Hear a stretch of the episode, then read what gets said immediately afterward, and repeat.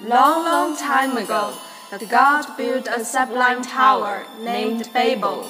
No one had ever approached that great tower, for its location could not be found until then.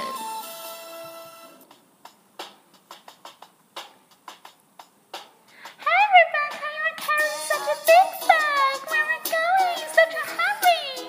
I've heard that they found a godly tower, Babel. I'm going to see it.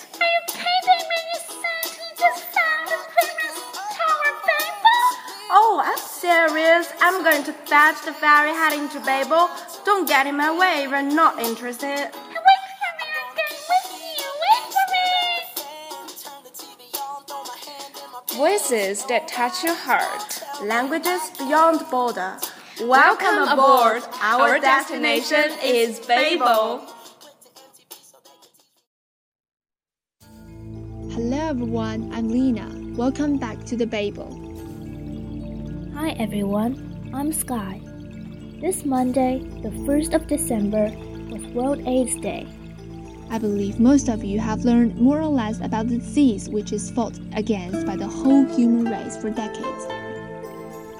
And I believe most of you guys have received a first aid kit and a pamphlet introducing the knowledge about AIDS, distributed by the Red Cross Society of our school.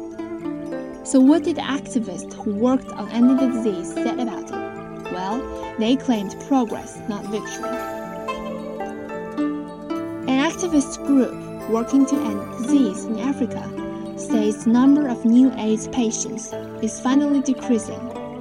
But the group says that does not mean that AIDS is over.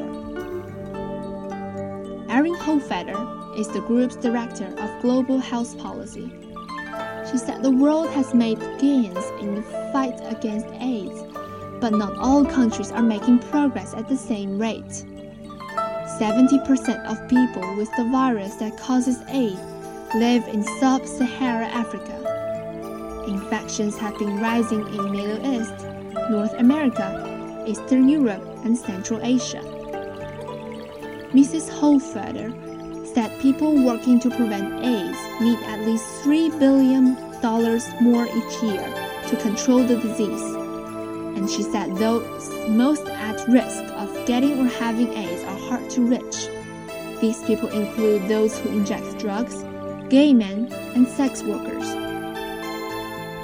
UN Secretary General Ban Ki moon also identified the importance of training children and young women. Progress the world has made in fighting AIDS has been good, he said. But he said the success is fragile. The United Nations AIDS Agency, UNAIDS, says that in 2014, more than 13.5 million people had access to AIDS drugs. That number is a big improvement over 2010, when only about 5 million were getting treatment. Michel Sidibe is the executive director of UNAIDS. He created a video for the World AIDS Day. In it, he asked people to think about how many lost their lives to Ebola. Ebola reminds us what we were going through at the beginning of fighting against HIV, he said. People were hiding themselves. They were scared. Stigma, discrimination. We were not having any hope. But Mr. Sidibe said the tragedy of AIDS has turned into hopeful possibility.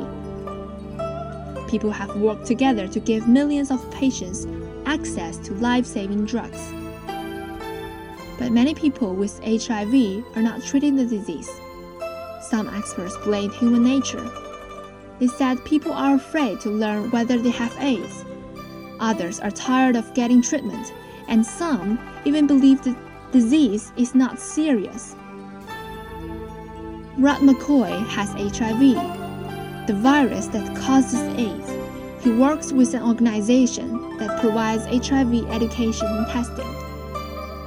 One of the things I'm concerned about as a health educator is people stayed with their medications, but also people who are not infected having the mentality of, oh, people take medication, so if I get infected, I'll be fine. Mr. McCoy said AIDS treatment has been so successful that some people no longer worry about getting the disease. UNAIDS has a plan to end AIDS in the next 15 years. The first global the first goal is known as 1990-90. By 2020, UNAIDS wants 90% of people with the disease to know they have it, 90% of patients to get treatment, and 90% of those receiving treatment to limit the virus in their bodies. Research shows that if the virus in the body is limited, a patient is less likely to infect, to infect someone else. Mitchell Warren was the executive director of the HIV advocacy group, AVAC. He said UNAIDS 1990 plan is good, but he said the goal will be hard to reach. For example, currently fewer than 30% AIDS patients in the United States have limited infection in their bodies. To be 100% successful, Mr. Warren said AIDS will not only have to be treated, it will have to be prevented.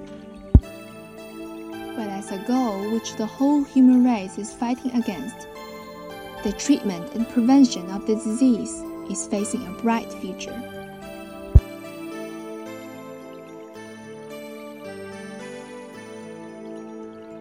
today, let's look into an HIV AIDS program including healthy food in Kenya. The academic model for prevention and treatment of HIV/AIDS. This is a partnership between the medical schools at Indiana University in the United States and Moi University in Kenya. The project began 18 years ago. Today, it treats more than 40,000 HIV infected adults and children at 19 centers in western Kenya. Fran Quigley is the Indiana based Director of Operations and Development for AMPATH. He tells us that almost 2,000 new patients are added to the program every month. And he says, as long as AMPATH continues to receive enough antiretroviral drugs, the program will continue to grow. The President's Emergency Plan for AIDS Relief, started by the Bush administration, provides the drugs. Also, private individuals and organizations donate money to the program. Mr. Quigley says AMPATH needs between $12 million and $13 million each year to operate. Antiretrovirals are used to suppress HIV infection. New patients in the program are tested for the levels of virus in their blood. About half require immediate treatment patients whose own immune systems are still able to fight the virus and receive other services. The way that the program deals with HIV/AIDS is holistic. In other words, it tries to deal with the complete needs of its patients. Most notably, many patients and their children get food assistance through the program.